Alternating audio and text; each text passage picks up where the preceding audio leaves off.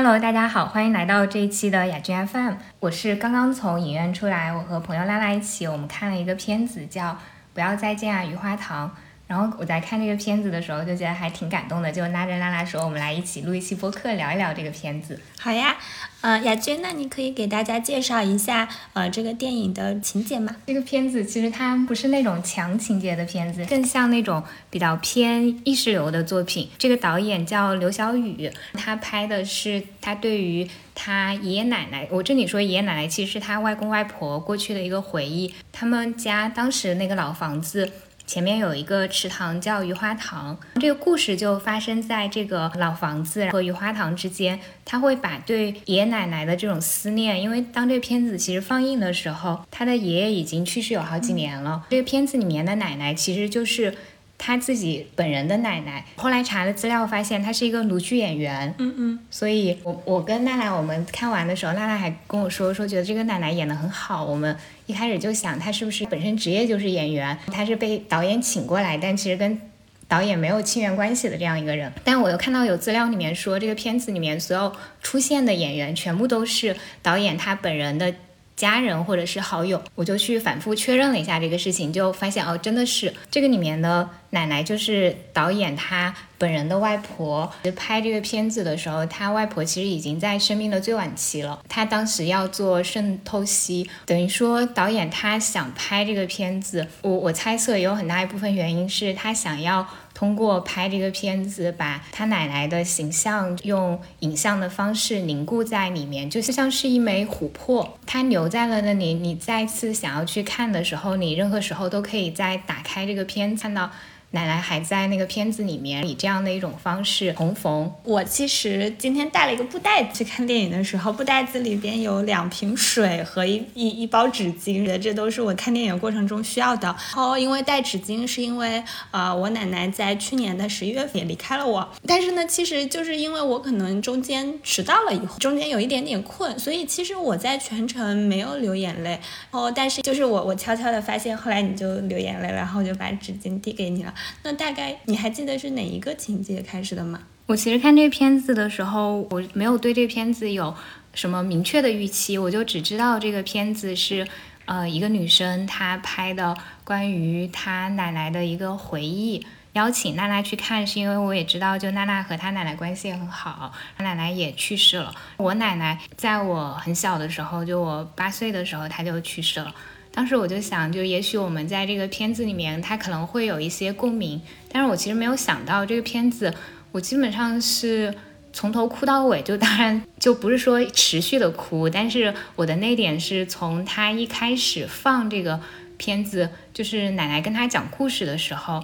因为这个片我后来查了一下，这个导演他是一个合肥人，是安徽合肥人，然后合肥那边的方言和我家是安徽六安舒城，然后舒城这个地方呢。就是离合肥很近，可能车程也就一个多小时。这两地的方言是非常接近的。我当时我第一次在电影院里面，就在大荧幕上面听到我自己家的方言。我第一次看电影，有一种就他们说的是方言，但是我。我完全 就听力十级的那种，我可以闭着眼睛都，我都不用看那个荧幕，我都知道他们在说什么，就那种感觉，我觉得特别的奇妙，我就一下子懂了，就为什么有的人他，比如说旅居国外多年，然后他可能在影院里面看了一个中国拍的电影在海外上映，他可能在听到中国话的那一瞬间，他就会很感动。我我自己会觉得语言可能是一个人他真正的故乡，包括我当时在听，就他奶奶用方言。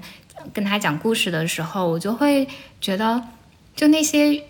就讲故事的那个声调，然后那种方式，会让我觉得似曾相识。我也会想到我我奶奶跟我小时候的那种互动，就刚开始的那个哭，一方面是就是方言本身带来的那种亲切感，也会有一种隐隐的委屈。这委屈是一种，我觉得我其实这么长时间以来，我。包括我现在在录播课，我说的也是普通话。就我已经离开家乡方言的环境很久了，因为我零六年来北京就上大学，一直到现在，我在北京已经待了很长的时间了，从零六年到二三年，其实他我在北京待的时间已经渐渐超过了，就快要超过了我在家乡里面，因为我在家乡我就是待了十八年，呃，十八岁上大学的时候还没到十八岁，但反正就十七年嘛，然后就来了北京，直到现在我今年也三十四岁了，然后又在北京待了十七年，我就是我会有一种想法，我我一直我现在这种生活，我一直用的这个语言，它其实不是。呃，我的普通话并不是我的母语，我真正的母语其实是我家乡的方言。就有一个特别典型的例子，是我在用家乡方言说话的时候，就如果旁边有一个我的朋友，他听我说话，他觉得我语速飞快，就是那种流畅度，然后节奏感，跟我讲普通话的我不是一个人。讲普通话的我，就可能有人听我声音会觉得，嗯，就是温柔。就我会听到有人用这种声音，用用这个词来形容我的声音，或者。呃，可能不喜欢这个声音的，可能会觉得这个声音嗲或者怎么样。但其实这就是我我讲普通话的真实的声音。但是我讲方言的声音，就会有朋友听了会觉得啊，就是你你是好快，就是有时候我会怀疑，就比如说我跟我妈妈是正常的在在说话，我先生他在旁边如果听到，他会觉得哎，呃，你们是要吵架吗？什么？因为那个语速就像。蹦豆子一样，就特别特别快的一种交流，我会觉得那是一种更顺畅的。就包括我会听到之前有那种北方的演员，他们在脱口秀和他们可能会有更好的表现。就我觉得可能他们的方言，就所谓的这种北方方言。跟普通话是更接近的。他们在他们在讲脱口秀的时候，其实他们用的就是他们的第一语言。像我学普通话，是我进入到了小学这种学校系统里面去学的，它其实算是我的第二语言。就在那个瞬间，我会有一种，就好像会有一种委屈，也会有一种，就希望有更多嗯方言电影出来，因为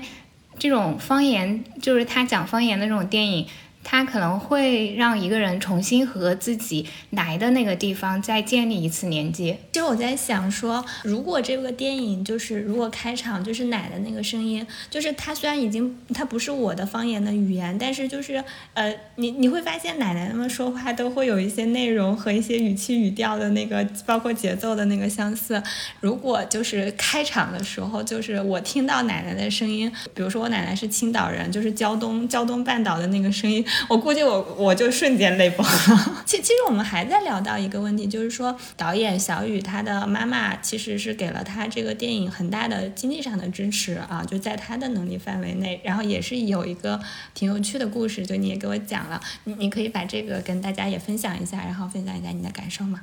我是看到说这个片子，嗯，导演因为。他当时希望是在一九年能够把这个片子拍出来，因为一九年的时候他奶奶已经可能肾衰竭到晚期了，也在做透析什么的。他希望他奶奶能够出演他的这个电影。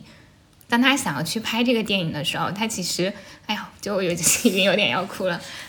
就是他其实并不是单纯的，就是我理解他不是单纯的想要就是做一个呃艺术创作。我觉得很大一个可能动力是他想要以某种方式能够记得他所爱的人。那嗯，就如果他当然可以请一个演员过来演他的奶奶，但是这样就会让这个片子。失去了他最初的那个初衷，就有什么意义呢？就如果我拍这个片子，就是为了纪念这个人，记住这个人和我在一起的时光，记住我们一起创造了某一个东西，并且我我觉得这个东西它对于我来说如此珍贵，就是这种珍贵里面。我觉得是含那种骄傲的，我也希望有更多的人能够看到这个电影，然后希望，嗯，他们知道，就是有我奶奶这样的人，她来到过这个世界。我觉得，就当他基于这一切的时候，他其实他的选择里面是不会出现说他要找一个演员来演他奶奶的。那在这种情况下，他当时等于说在跟死神抢时间，那他就没有办法非常从容的去找投资人给他这个片子投资。他妈妈呃为了支持他拍这个片子，他妈妈把一套房产给变卖了。这套房子本来是想要给他做嫁妆，可能是他的一个婚房或者怎么样，但是在那个时刻，他妈妈就把这个房子卖了，把卖来的钱给了他。他妈妈是这个片子的大的投资方。我自己在看这个片子的时候，我觉得。它是一个爱的作品，爱和艺术混合之后的结晶。因为那么多人就是他，就刚提到这个片子的演员是他的亲人朋友，这个片子的资金来自于他的妈妈的支持。这个地方其实特别打动我的是，他妈妈爱他，不仅是呃想要让他吃饱穿暖，想要让他以后生活无忧，想要以让他以后结了婚有一个好的房子住。就不仅是这些，他妈妈还能够理解和看到这个片子对他来说有多么的重要，愿意把这个钱投入到其实是满足他精神需求的这一块。我觉得这个是非常在中国式家庭关系里面非常非常难得的。我跟娜娜也聊，就如果。呃，我们生病了，得了重病，我们爸妈肯定是会倾家荡产来给我们治病的。但是如果红莲有了一个什么艺术梦想，我觉得我爸妈就很难做到。不要说做到倾家荡产来支持我们的艺术梦想，这肯定是不可能的。哪怕就是我们不用爸妈的钱，但我们自己要去追求自己的什么创作或艺术梦想，或者走上不太主流的人生道路。就父母肯定是会有很多想要所谓的为了你好，想要把你拉回正道上来的那那方面的努力啊，并不是像刘晓宇他妈妈这样。我当时一开始我知道这个消息的时候，就坦白说我是会有一点，嗯，羡慕，就又会又会出现，就是就像之前看那就贾玲的那个片子啊，你好，李焕英，就跟我可能跟我。看那个片子之后的那个感觉一样，就觉得啊，这里面的呃李焕英是一个女儿，怎么样她都很包容，然后怎么样都很喜欢那个妈妈。但是回到自己的这种亲子关系里面，我可能我所感受到的是不太一样的爱。你不能说我妈不爱我，我妈她肯定是爱我的，就是可以为了我就是豁出性命的那种爱。但是她的这个爱是会让你感受到要求的，也会让我感受到束缚的。所以我当时看到。就我的第一反应就是可能羡慕，但我之后又去查了一些别的资料，就在别的采访里面，大意是说，呃，刘晓宇他在拍这个片子的过程当中，呃，他感受到了很多家人的帮助，包括帮他搞定场地啊，他就会意识到，原来这些催他结婚，嗯，催他过主流生活的亲戚们，嗯，他们也有支持他艺术创造的这一面，你就会觉得就是他是一个比较复杂的，你没有办法说他就是。就好像回到爱这个东西，爱它不是一个特别纯净的东西，爱它是一个混合物，它里面肯定是有有私心的部分，有那种想要让你过主流意义上好的生活的部分，但它也会有尊重你的意愿，想要帮你完成你的心愿的部分。他在那个采访当中，他里面有提到。这个片子，他在在制作剪辑的过程当中，他有想要放一段放一些纪录片，因为在可能一六一七年，因为他爷爷是在一七年去世的嘛，在一六一七年的时候，他就有做一些家庭影像式的记录，然后那里面，嗯，就会有一些，呃，你没有办法把它划归到特别美好、特别温暖的部分，就是家人之间肯定也会有争吵，也会有。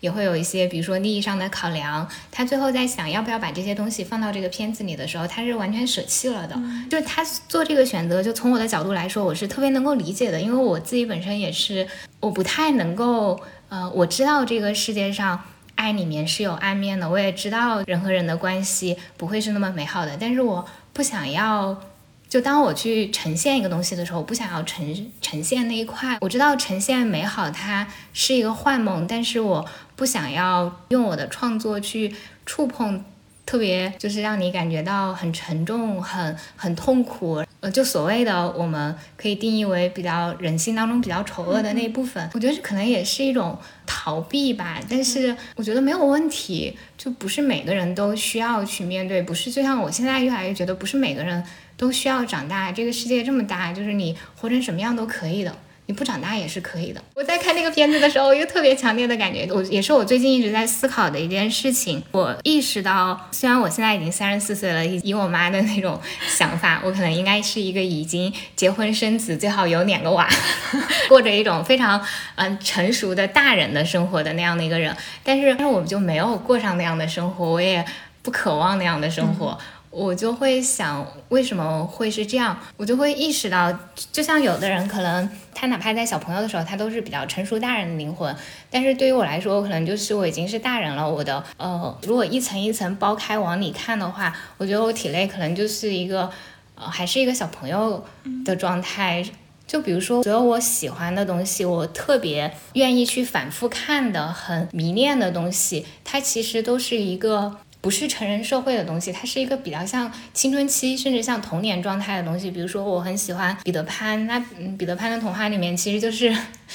他是不会长大的，他是生活在永无岛的，他是会去诱拐温蒂的，带着温蒂和温蒂的弟弟他们一起在永无岛上玩耍，走海盗。但是就最后温蒂是会回家的，温蒂会长成妈妈，会长成奶奶，然后又会有新的孩子。彼得潘又会去接温蒂的孩子们来到永无岛，但是彼得潘永远都是彼得潘，永远都是那个没有长大的小朋友。这样的东西是是让我感觉到亲切的。喜欢看《老友记》这种剧，我就比如说我新冠，然后阳性，就是比较疲惫的时候，或者所有我觉得比较累的时候，我就会。愿意去看，它会让我感觉到非常的安全。就里面的六个朋友，他们其实是一个小小的世界。就这个，就到第十季的时候，嗯，它会结束了，是因为这里面的人他们有了自己的伴侣，就像。呃，莫妮卡和钱德勒他们也领养了小孩，他们要有更大的房子。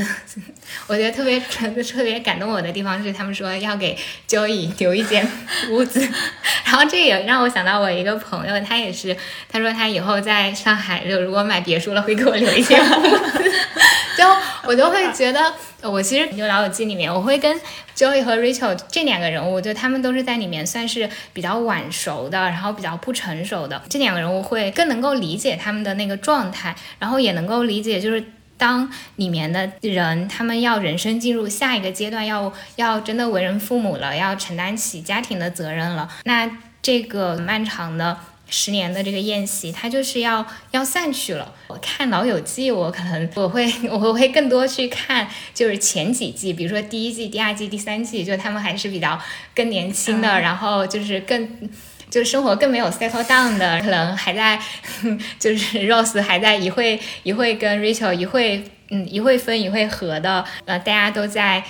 年轻荡荡的生活。我会觉得我喜欢的是这样的东西，包括国产剧里面有一个我挺喜欢的，叫《御赐小仵作》。那个剧可能是因为它它里面是是有一个像一个小团队，因为里面的男呃女主角出现之后，然后就牵出了男主角，然后男啊女啊，他们四个人就像是一个呃小宇宙一样，他们一起的去结伴同行，一起打怪兽，一起其实是一起去判案，发掘背后的真。我就发现哦，我我喜欢的东西就永远都是这种，就是小伙伴们就是组个队，然后一起出去打怪兽，但是他又这个里面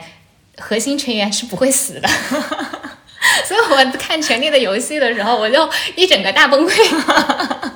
包括我看《哈利波特》，我会看第一卷到第二卷、第三卷，就我当时就我前段时间在重新看《哈利波特》，到第四卷的时候，我就开始有一点迟疑了，因为我看的是英文版。我一开始打的理由是我要学英语，所以我呃把这个里面的看一看，然后学一点 高中词汇，很好笑。然后但是到了第四卷，我知道就是美好的时光已经快要结束了，就是他们。要承担起自己的责任，要去真的面对伏地魔了。然后这个团体里面是有人死亡了，之后会有更多的死亡，也会有更多的牺牲和痛苦，包括也会有谎言的出现。就很爱你的人，他可能为了他更大的爱，也会就是看过《哈利波特》的人肯定知道我在说什么。为了更大的、更所谓更世人的利益，他也做好了准备要牺牲你。我就我就我知道他后面的情节的发展，因为我有看就是。呃，电影嘛，我就会踌躇，就是那个单纯的学英语的那个动力。呃，因为其实我看前三卷的时候，我刚开始打学英语的幌子，但是我真的去看的是我对于那种情节的热爱，就是那种小伙伴在一起去探险的热爱。但是到了第四卷，我我知道他们其实已经不是那种小朋友过家家式的那种探险了，他已经真的要去面对一些人生痛苦的抉择了。我我就会。靠学英语无法支撑我去继续了。我我我之前会觉得，我其实对这样的自己有一些羞愧，有一些嗯不太能够全然的接受。虽然这么多年也在努力的接受，我就会觉得我是不是应该变得更愿意去触碰黑暗，解除黑暗。但是最近我又会觉得，如果我就是这样的，那那就这样吧，不要迫使自己去怎么样变成一个多么。成熟的大人，是因为 我其实是一个反向思维。就我最近听了一期播客，是那个叫哦基本无害，是毛东和史蒂芬的一个对谈。毛东采访史蒂芬，就问嗯大使你这个那些视频是怎么做出来的？史蒂芬他就在介绍他的这种嗯，他自己的阅读的喜好啊，或者他自己拍片上的一个创作上的风格的来源的时候，我就会觉得他真的是一个非常接纳自己的人。他就说他自己从小就是脑灵魂，他他小时候五年级就可以给 他的语文老师写的是工作报告吗？还是什么？他所感兴趣的内容，他不喜欢看呃虚构的东西，这种小说。他说他压根就没有看过《哈利波特》，就不管《哈利波特》多热，他都没有去看，因为他觉得他对这个东西不感兴趣。嗯，他喜欢找出人和人之间的关系。他有提到他会去记得，就是好像是中国各个省市直辖市的那些是领导人班子吗，还是什么的？哇，那我就感觉好像他是我一个截然的反面。前我在一个呃报社。就我的第一份工作，我应该一个报社工作了一年，到我离职的时候，我都完全不知道我对这个报社的那种人际关系，我上面的就除了我的直属领导之外，其他领导的名字我基本上都是不知道的，就好像大家会知道的一些常识，我不知道，而且也。记不住，我就会好像它自动没有进入到我的脑子。我所喜欢的、我感兴趣的那些东西，比如说什么小朋友的绘本啊，我现在想了一下，我觉得我的那个喜好，我的天然的偏好是非常小朋友式的，非常青少年式的。就很好啊，因这是因为你爱我，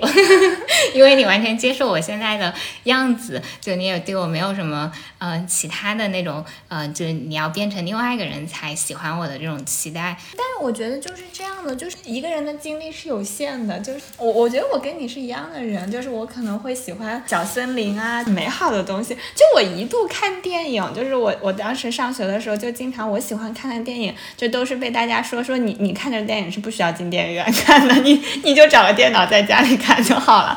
我就觉得，就是有很大部分的片子，呃，惊悚的、悬疑的，然后战争、拯救世界的这种，我其实都看不了。但我可能接纳自己的时间要比你还早一点，就是我会在我心目中，我会觉得说啊，难难道你有这样的问题吗？就是我觉得我才要学着 接纳自己，还是要学着对自己好一点吧。我觉得这是一个大家经常说起来就很容易的事情，但是做起来就。呃，没有那么容易。因为我当时听到史蒂芬他那么理直气壮、那么坦然的说他的这种，在他很小的时候就就这种成年人的喜好，然后不喜欢哈利波特，我当时就觉得他很棒，就是他非常接受自己，而且包括他讲到他做视频的时候。嗯，他说，因为他不懂音乐，所以他视频里面除了有一个固定的，可能开头的一个音乐是他朋友帮他做的，所以他其他地方他是没有搞音乐的。就可能其他人去做一个影视的创作，因为他是一个影像博主嘛，他去是嗯各地拍那种神奇的建筑，就让你觉得哇操，还有这种建筑非常奇葩。他就说，可能有的人搞影像创作会搞什么。什么八条轨啊，然后怎么剪辑啊？他他没有，他他觉得他搞不定，他就不会去搞。然后他做的那些事情，就是他感兴趣的，他也能做的，他也并不想要说我要去像别人那样学习，去搞一个非常复杂的什么镜头语言。包括他一直到现在，他都是用手机来拍摄，还没有说设备要升级换代，要说。就如果有人想要去看什么四 K 啊，或者非常可能不是他的原话，但大意是这样。如果有人想要去看那种非常精美的呃视频，是有很多人去供应的，不需要来看他的。他所做的这个部分，我觉得他是以自己对什么东西在意，然后喜欢什么，能做好什么，他就去把这部分他就去做出来。他做不到的。他觉得难的，他就不做了。包括他非常坦然说，在电脑操作上，他从一开始选工作的时候，他就压根不去做那种需要搞 Excel 的。我当时听想这方面，我们俩还是很像的。我也是一个，对对对，就我我我们都是。我们都是那种不不太能搞得定技术方面的活，你看我也不会，不太会 Excel 的使用，就是你没有办法在那个上面可能开窍吧，就是，嗯，我觉得它没有显得那么的必要，而且这个世界上真的有非常多的工作是，甚至是非常有意思的、很快乐的工作，它是不需要用到 Excel 的，就可能在这个世界上，有的人他的那种发展路径是，我觉得这个世界主流社会可能。通用的职场的需要什么，我就把自己打造成那样的一个人，比较适配很多岗位的这样的一个存在。但是可能也有的人，他就没有这样子去设计自己的职业道路。就比如说我当时一开始在想我要做什么的时候，我可能就觉得我不想早起，不想坐班，性格很懒散，也没有什么组织纪律性，也不想奉承领导，不想，就是最好这个工作就是能够让我出去跟人喝咖啡、喝茶、聊天，然后人就是写写东西。嗯，那其实这么排除下来，适合我的当时适合我的工作可能就是去做记者，然后做了记者，我就发现哦，我们单位的领导穿的比我还随便，我去面试，搞得我是我们单位穿的就过度正式，被领导嘲笑的一个人。对啊，我就我就会觉得这个世界上有好多道路可以走，也是我最近的一个想法。因为我最近有在做一小部分，呃，事情是需要别人来通知我我有没有入选的这种活，我就会其实做这个事情，它非常不符合我的本性，我会觉得挺难受的。然后也有一些事情，它不是说别人来选拔要不要选拔你，而是你这个事情需要别人的配合。就比如说。我其实前段时间我去拍了一个小片子，它是个纪录片，就会有一些出镜的人，那就需要征得这些出镜的人的同意。比如说有的人他可能就是我这个里面最着重拍的人，如果他不同意的话，其实我这个就彻底不成立了，就没有办法对外放了。但我既然拍这个东西，我当然是希望它是能够被人看到的，它是有我的表达我的想法的。但你要尊重对方的那个意见，我就想，那我有没有什么办法去跟他沟通？但这个事情有可能最后也是就做我做不到的，因为我自己本身。就我知道我自己是一个不太擅长和人打交道，所以在这种情况下，我就会觉得前段时间挺长时间精力做的这个东西，可能它最后就是胎死腹中了。虽然它成品了，但它最后还是胎死腹中了，没有办法跟大家见面。那在这种情况下，我我就会想，可能我需要去做更多的我自己一个人，或者说。呃，在很大概率上是我可控的，我自己创造，然后把它做出来。至于大家喜不喜欢是大家的事情，但不管怎么样，我先把它做出来了，我自己就说了算了。比如说我去写一个故事，或者我现在在这里录个播客，我是不需要征求某个人来点头同意说你可以写这个故事，你可以录这个播客，我才去做。我我只要自己想做，我就可以做了，发出去就好了。我就觉得我应该多去做这样的事情。我实在因为我实在太不擅长去呃做。嗯，跟人说服别人，嗯，对我也不太，我也不是一个特别擅长跟很多人搞合作，或者说去领导什么别人，去给别人打打鸡血，我不想做这样的事情，我就会前段前两天我去朋友家吃饭。朋友让我激小王，我说得了吧，就是我激他还不如激自己，激别人太累了，然后以及激出来也不一定跟我有关系。哦天哪，我觉得你你就是我的互联网嘴替。我我周六的时候不办了一个小活动吗？当时我就在分享的时候说了一句话，我不想让有人做我老板，但我也不想做别人老板，我就想过这种生活，就是我不太想去管管理别人。随着我就是自由职业已经很多年了，也没有人管理我了，就我觉得这个是。我的舒适区，就一旦就是我需要去管理别人，那我现在工作也会需要请好朋，就是朋友去做，就是他就是一个客观的，你去做，然后我也不需要告诉你怎么做或怎么样。那我没有想过，就是说这个会有什么原因吗？就是我们到底是因为什么样的原因？是因为我们天生就是这样的人，还是说我们人生的一些经历让我们产生了这样的性格？你有想过这个问题吗？我自己本身其实没有特别关注它形成的那个原因，我现在可能更多想的是我已经这样了，我该怎么办？你会有那么一刻会想说，哎，我是不是要做改变吗？有时候会想，我觉得完全没有必要，甚至你都不要花时间 去想这个问题。我觉得这就是一个人的特点，你也因为有了这样的特点，有了更自由的生活，更专注的做了很多事情，有意义的事情，就非常好啊。嗯。说回这个 电影，说回这个片子，我想就是除了在开头的地方，因为方言的这种亲切感，然后后面也有很多地方哭。就比如说他有有一幕是哦，说他童年的时候幻想出来的一个朋友和他爷爷并排坐并肩坐在一起在打电话，之后嗯就出现了导演。其实是里面的那个叶子那个女孩和这个她幻想当中的朋友的聊天，她就问这个朋友：“你刚才跟谁在说话？你是谁？”那个人就告诉他：“我是你幻想出来的。”那你刚才跟谁说话？我在跟你爷爷说话。那个幻想中的朋友就告诉他：“他们要走了，他跟他爷爷要一起离开。”叶子就说：“那你们都是我幻想出来的，那你你们可以随时回来呀，就是为什么要离开呢？”包括为什么爷爷一定要走呢？那个人就说是我们是可以回来，但是爷爷会觉得你已经长大了，要要去工作了，你会有要有你自己的生活。呃，爷爷在这里，他呃在家里可能就一个人，然后他觉得可能也会打扰你。我当时在在那个地方，我就。呃，特别绷不住，因为我自己会觉得，我现在有时候给我爷爷奶奶打电话，他们就会问我，哎，你忙不忙？就会催我挂电话，说你去，呃，忙你自己的事情吧。然后你有没有吃饭？你要没吃饭，赶紧去吃饭吧。就是，就是我我我会觉得，就是老年人，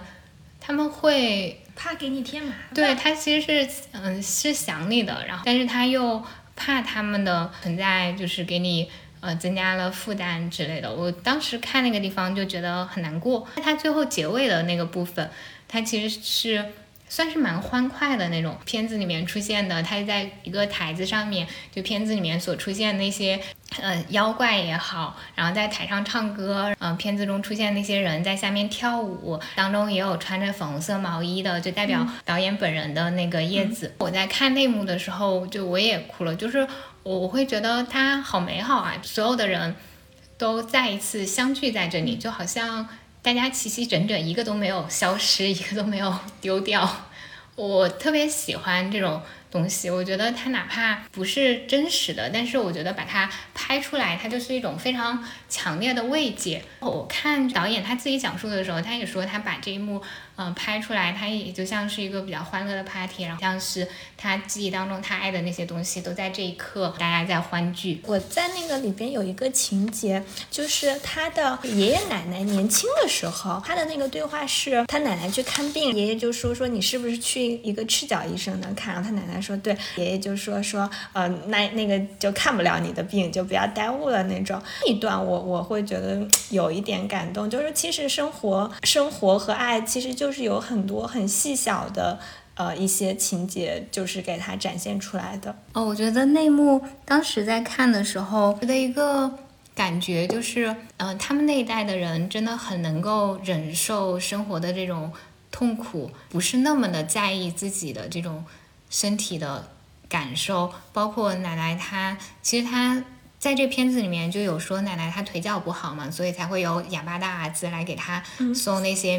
米米啊。那其实这个病根是她年轻的时候落下的，就她年轻的时候如果不是去看这个赤脚医生，她去一个正规的医院好好的看，可能她不会落下这个病根。但她之所以就他片子里面没有没有呈现的部分，他之所以没有去看，肯定是因为我觉得是有心疼钱的部分的，是有考虑说这个钱可能还要留着给女儿买衣服啊，或者要给家里添置家用啊，所以我我自己的这个会是把自己排在需求的最末端，所以我当时看那块的时候，我就会觉得。挺心酸的，会注意到叶子就是相当于导演的那个，在这个片子里面出现的那个化身叶子那个姑娘，她一出现的时候，她也是跛着脚的。对，是的。然后我自己就她没有解释，但是奶奶也是，嗯，腿脚不方便的，嗯，包括奶奶也会说，哎，叶子你这个脚怎么一直不好？我觉得可能是一种潜意识里面，她想要找到。某种方式和奶奶建立起联系，就你看，呃，奶奶她的脚是跛的，我的脚也是跛的，我们在这件事情上我们是一样的，这种相似性可能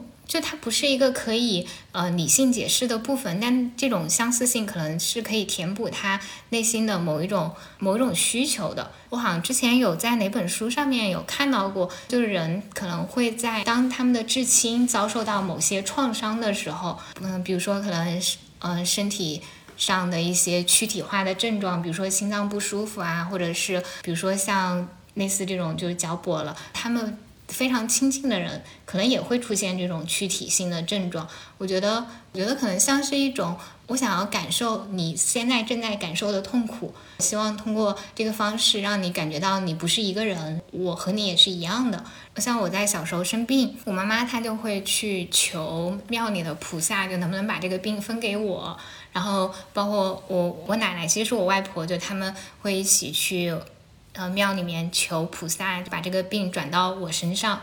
嗯，我就会就是就会想到马薇说的那句话，就人间三情，亲情、友情、爱情，就是无一不傻，无一不吃。他没有办法被功利化去。化约，就你说他生病了，你也生一样的病，或者他腿瘸了，你你腿也瘸了，这个有什么用呢？他没有用，但是但是这就是人啊，就是他就是一种，就是人在没有办法的时候，就依然想要去接近的一种方式。我自己在看的时候，还有一个嗯哭的地方是，它里面有一幕是一个，就是它里面晶晶，就是就晶晶是片子里面出现的一个角色，她好像是附近一个修车铺的一个人的女儿，她说说是她离家出走了，跟人私奔了，但是可能。真相是什么？就片子里面并没有介绍，但但你在听嗯这个晶晶和呃叶子他们对话的时候，你会觉得可能真相也不是这样子的。它里面有一句话说，在他消失了之后，他爸爸有去找他，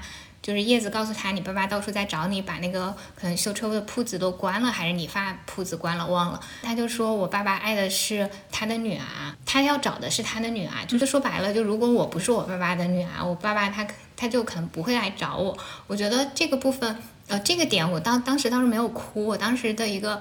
感受就是，是有的人他爱你在生活当中挺常见，他爱你是因为你有某一个身份，比如说你是他的妻子，你是他的女儿，或者反正就是有某一种社会身份标签，他爱的或者他需要向外界展示他在爱的是由于那个身份标签，但如果你们之间没有那个身份标签了，比如说你不是他老婆了。或者你你不是她老公了，或者你不是她男朋友，不是她女朋友了，或者你不是她儿子了，他其实是不会，就是对你并没有那种把你作为一个单独的个体的欣赏，他看到的是这个标签，这个身份标签。他之所以爱你，是因为这个社会规范要求我作为丈夫我要爱自己的妻子，我作为妈妈我要爱自己的女儿。但是如果没有这个关系，他是不会爱你的，我就会觉得挺可悲的。我我也会能够理解，就是为什么他不想在那里待着。就是作为一个人，他没有被看见，他也没有真的。被爱电影里面呈现他从人变成妖怪的那一幕，是他坐在鱼鱼花塘这个塘边，脚伸到水里面在踢水花，之后他再出现就变成了一个穿着非常 非常彩色绚丽的那种。我当时感觉哇，这是个鲤鲤鱼精吗？反正就是呃非常绚丽的，比粉色还要更鲜亮一点的那种绸缎的布灵布灵的裙子。他有唱那个歌，我那个歌的名字就叫自言自语，一个像小朋友的声音。唱出来的，然后歌词的部分，我当时在听他唱的时候，我就会就忍不住哭，是因为他一开始唱就其实我最想变成隐形人那样就可以随便的出现。我当时听这句的时候，我都会想到哦，我在初中的时候，我也是非常想要变成隐形人的。但我那个时候的原因，并不是说我想要就是随意出现，我当时的原因是我想要逃避，就来自我初中的那个班主任他对我的那种体罚霸凌，然后我就希望我要是隐形就好了，他就看不到我，他也没法来给我挑错。他后面唱，就因为对世界充满好奇心，我想偷偷去了解更多人，像一个灵魂穿梭在人间，所有生命都在显化痛苦的一面，像一道光线窥视着黑暗。我当时在听这个的时候，我就会觉得。他就歌词里面唱的那种状态，是我嗯特别容易引起共鸣的状态，就是想要去了解别人，但是就可能又是那种比较小心翼翼的，是害怕的，是有点社恐的，因为是偷偷的去了解更多人，像灵魂穿梭在人间，就是当你是一个灵魂的时候，因为你没有实体，你可能不会对他人造成打扰。他后面讲就是。嗯，为什么有人对我上下的打量？我觉得我很美，我没不正常。哦，他会这么唱，就我觉得我没不正常，其实就是反过来解读，他在心里面是觉得自己有不正常的，但是他要给自己打气，说我觉得我很美，我没有不正常，然后说无忧无虑小动物的模样，我就会觉得里面那个它里面设定晶晶好像是十四岁吧，就就是那个变成了妖怪的那个女孩。我觉得它是一种，就是就好像它是一个从小动物逐渐成长为人的那种状态。一个青春期的人，他其实，在某些方面，他还是像一个小兽一样，他还没有那么经受过社会的捶打。但是，就有的人可能他比较幸运，他能够度过这个。转换阶段，他能够就不管怎么样，他能够活下来。但有的人可能在这个阶段，他就会觉得活着太没意思了，就选择放弃了，他就直接退场了。当时看那个时候，也会到我高中的时候，提前退场的就选择，嗯，选择溺水自杀的那个高中，我们学校当时一直是理科第一的一个男生。就会觉得这个这这个世界是有很多苦痛的，大家每个人可能在这个人间走，看起来像是人模狗样的，就像是比较正常的，但其实没有哪个人是所谓正常的，就是因为正常本身就是一个伪概念。自己在看那个片子的时候，就最后我会注意到他那个雨花塘那一块就好像是被填上了。本来应该是在塘边的那些雕塑，就是白熊还是什么那些东西，本来是紧依着塘边的，但是现在依靠的是像一片沙地一样的地方。我我当时就会，我小时候就是我的一个好朋友，他家前面其实是他的外婆家。他外婆家前面就是一条河，我去找他玩的时候，我们会过一个桥，一个石桥到他外婆家。外婆院子里面还种各种，嗯，就我就会觉得特别的不真实。前之前有一段时间，好像跟这个朋友还聊到了，就他好像是说他外婆的那个房子是拆了还是卖了，之前的那个河是被填了，当时就觉得很很难过。然后他有时候做梦还会梦到，就是像小时候我们牵着手过那个桥，然后去他家，嗯。找他玩，爸爸在那边就是画画，因为他爸爸是，呃，画国画画的很好。我们就是会去看他爸爸画那种牡丹，可能有人订货什么的啊。院子里面就会种着呃月季啊、牡丹，就觉得那样的小时候可能真真的是回不去了。包括我想我小时候暑假去桐城三爷爷家，他是我呃爷爷的兄弟，我爷爷在我爸爸很小的时候就去世了，所以我没有见过爷爷。然后这个三爷爷他就像是像爷爷的那样的一个存在，他家就是门前也是有一个小水塘，还有棵长得比较老的一棵树，树上会用麻绳绑上板凳做成秋千。都会想到那个池塘现在应该也是被填上了，老宅现在应该也是被废弃了。三爷爷快两年了，就是他是植物人了。现在我就会觉得，就所谓的生命真的好像是一个熵增的过程，就好多东西都。嗯，不在了，消失了。然后，但是，呃，影像它可以在这个东西它还在的时候给它记下来。我觉得这可能是影像一个比较独特的魅力吧。因为我前段时间不是也在写那个写，哎，为什么想学拍摄的时候，我自己有问自己，我就会觉得，当我用文字去写我记忆当中的某一个人的时候，它其实是一个更。更主观的东西，大家能看到的就完全是通过你的眼睛去看。但是如果你是去拍摄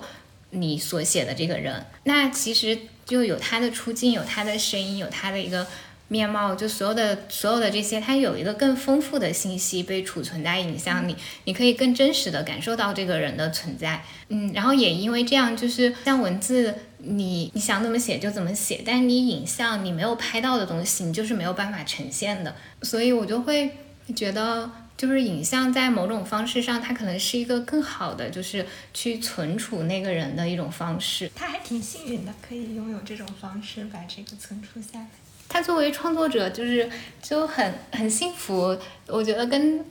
跟他有这个片子相比，就所谓的那个给他留着当嫁妆的那个房子的存在，就可能就没有没有那么重要了。就如果是我的话，我我也会想要做这样的选择。嗯。嗯，就因为我我自己会觉得，嗯，就所有的那些物质的那个东西，它它和我们生命发生的交融是有限的。但是你去创作一个东西，去不管是拍一个片子还是怎么样，它这个东西它会和你的生命有更深的连接。就包括我对，就我那个可能没有办法。给大家看的那个小片子，就我在拍那个片子的过程当中，我我我会有一种还蛮强烈的幸福感，就是呃，我觉得我进入到了其他人的生命里面，我我去就好像呃是去旅行，但是我不是去一个风景秀丽的地方旅行，呃，我是去一个呃香河的地下车库去这个。呃，去看嗯当地的那些居民的生活，去看在这个地下车库做图书馆的这个女生她的日常的生活状态，然后我们住在一起，然后一起聊天，我觉得这是很很幸福的一件事情，也也会让我觉得很荣幸，她愿意让我来拍摄她在这样她所在的这样的一个就是比较外来务工人口比较多、占主占主要成分的这样一个小区里面做这样一个。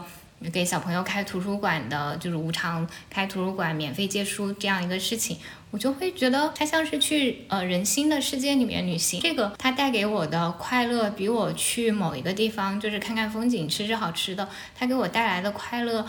更加的强烈，然后满足感也更高。这也是我觉得，就如果真的能去做这种。嗯，能够找到某种方式，既能够养活自己，然后也能够去做纪实影片创作，它是一种挺幸福的方式。它会把本来只存在你心中的，或者你所看到的，你觉得重要的、值得被他人看见的故事，没有被讲述出来的故事，让更多人看见。好像你解开了自己体内的封印，也解开了一些你觉得呃其他人体内的封印，然后让这些。嗯，你们体内的小怪兽一起冲出封印，在虚空当中相会。我还想讲，这个片子里面，他有一幕是他穿他小时候的毛衣，但是已经有点穿不上了，就是不合身了。他还是很想要穿上那一幕，他就说他不想要长大，想要谈恋爱。它里面还有一幕是就在。在那个片子电影演着演着，然后奶奶说下午又要拍，嗯，就是他打破了他和观众之间的那个界限，就好像让你一下知道了他这一幕是在演戏的。它里面就有几处这样的部分。当时看的时候，我其实是没有很懂，就是他为什么要这么处理。但是我后来看了他的讲述，他是说他希望他拍的这个片子是能够把观众也包进去的，他希望让大家感觉到是一个嗯大家都在一起的一个状态。就我真的觉得好，他好幸福呀，就是可以拍出这样一个片子。就这个创作本身就是一个疗愈的过程。他说他自己在拍完了这个片子之后，他感觉他自己可以从爷爷奶奶去世这件事情里面走出来了，因为他之前还拍过两个短片，然后也跟这种呃家人或者嗯他在意的人的这种离世有关系，但是。就即便拍完了，他也没有觉得自己走出来了，然后还要再接着拍，直拍到呃不要再见啊余花堂这个片子之后，他觉得好像告别了。然后我就会觉得这就是艺术创作的很好的地方，就当你你很接受很喜欢的，就是一种方式去重新阐述了呃这个故事，他其实是用他的方式。再一次讲述了，再一次和爷爷奶奶告别，然后再一次去回忆了那些眷恋的那些东西，比如说奶奶给他打的粉红色的毛衣，小时候听过的那些故事，雨花堂里面的那些妖怪。就他不仅跟他爷爷奶奶做了告别，他也跟他就是童年里面就是虚幻的朋友，然后雨花塘里面那些被他奶奶 就是胡编出来的那些妖怪，也说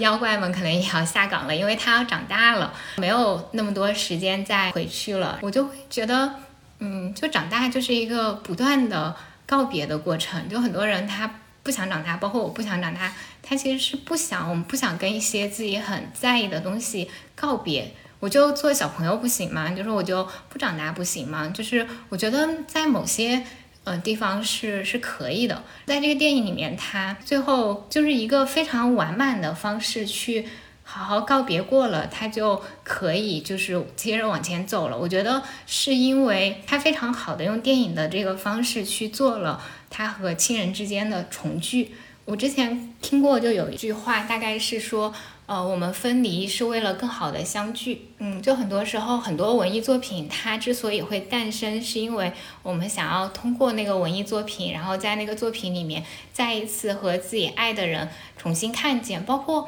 有些作家，他们会反复的，就是可能在有一段时间里反复的写离别，是因为可能。他们自己心里面有有某个离别是没有好好告别的，他通过这种反复的去书写，可能到了某一刻，他终于找到了某一种叙事、某一种故事，能够让他感觉在这个艺术所存在的世界里面，他们以某一种方式很好的重聚了，他可能就可以往前走了。唉，就是成长会让我们分离，但是艺术可以让我们重聚。导演他做的这个事情，就对他自己的意义和其实对我们就是观众的意义都是很重要的。就我自己在看这个片子的时候，我就觉得非常非常个人化的讲述，只要你足够真诚、足够个人、足够把自己的心放进去，他就一定会抵达某一部分的观众。我非常知道这个片子一定是有非常多人不喜欢的，比如说这个片子它豆瓣打分只有六点八，我刚查了一下。如正常，如果我看到一个片子豆瓣打分只有六点八的话，我都不会去看，就我可能只会看八分以上的片子，而且还得打分人数足够多，我就知道肯定不会踩坑的情况下去看。但这个片子，我知道这个片子存在，然后也大概知道这片子是讲什么，看了有那么几个朋友他们有看过，就提到之后我就。觉得这个片子我要去看。就它其实我当时会去，就我当时会去看这个片子，它很大程度上其实是一个直觉性的选择。我就跟随着自己的直觉到了电影院，坐在那里听到它的。我完全，我完全不知道这个片子开头会有方言，或者它当中有大量的方言，我完全不知道。我就坐在那里，就听到那个声音响起来的时候，我就在那一瞬间，我就觉得我找到答案。为什么此刻我会坐在这里？宇宙当中 某个声音，某个存在，他想让我来听一听，在大荧幕上听一听，就你自己家乡的声音，让你知道，呃，家乡不是应不应该是你的一个，就是纯粹被你抛在身后。就这么多年，我一直在往前跑。我心里有非常大的恐惧，说我可能在某一个节点，就如果我在外面混不下去了，我要回家，那是我无法，就是我之前对对，我觉得对我之前对我没有办法接受，就我不想回去。但是在影院里面听到那个声音，乡音响起来的那一刻，然后没有人可以真的否认自己的来路，以及我也不是不想回去，我觉得是有一些东西不知道怎么去面对。就是它是一个如此之私人、个人的作品，但是当他真的很真挚的放了自己的个人，我觉得越是私人的，越是就属于你自己的小宇宙里面发出来的东西，它才可以真的打动人，因为它越私人、越隐秘，它越越通向你的内心，它也就会越会抵达更多人的内心，就和你同频的那些人。我觉得那么多人可能看了这个片子打个脸型一星，我完全理解他们，因为这个片子的剧情就是 就是你可能它不是一个去靠剧情取胜的，也不是一个就比如说 娜娜你看的时候，你可能中间也会觉得有的地方会有点沉闷。我在看的时候，我也会觉得有些地方我不知道他在呃干嘛，但是他他就会有更多的地方，他会。让我唤起我的共鸣，我觉得是我，我觉得这是一部适合去感受情绪、意象，然后回忆，就好像我跟着这个导演潜入了他的回忆里面。既然是他的回忆，一定有大量东西是对于他本人非常有意义。但是因为我不是在他的世界里面生活，我没有办法知道每一个他想拍出来的意象都有什么样的含义，就可能有些部分他就没有办法打动我。但但是导演他把他这个拍出来，是他要对自己的爱有一个交代。那在其他就是更共通的情感的部分，他会让我非常被打动。我觉得看这片子的感受，也就是像你去了一个，你知道，就是就我虽然完全不认识刘晓宇这个人，但我看完这个片子，我会觉得啊，这个就如果他是现实生活当中可以认识的人的话，我会觉得哎，这个人是可以交往的，是可以成为朋友的。嗯，就你会觉得啊，你们是同一国的，没准以后他有机会听到你说的这句话。好的。好，那我们今天就到这里啦，谢谢大家的收听。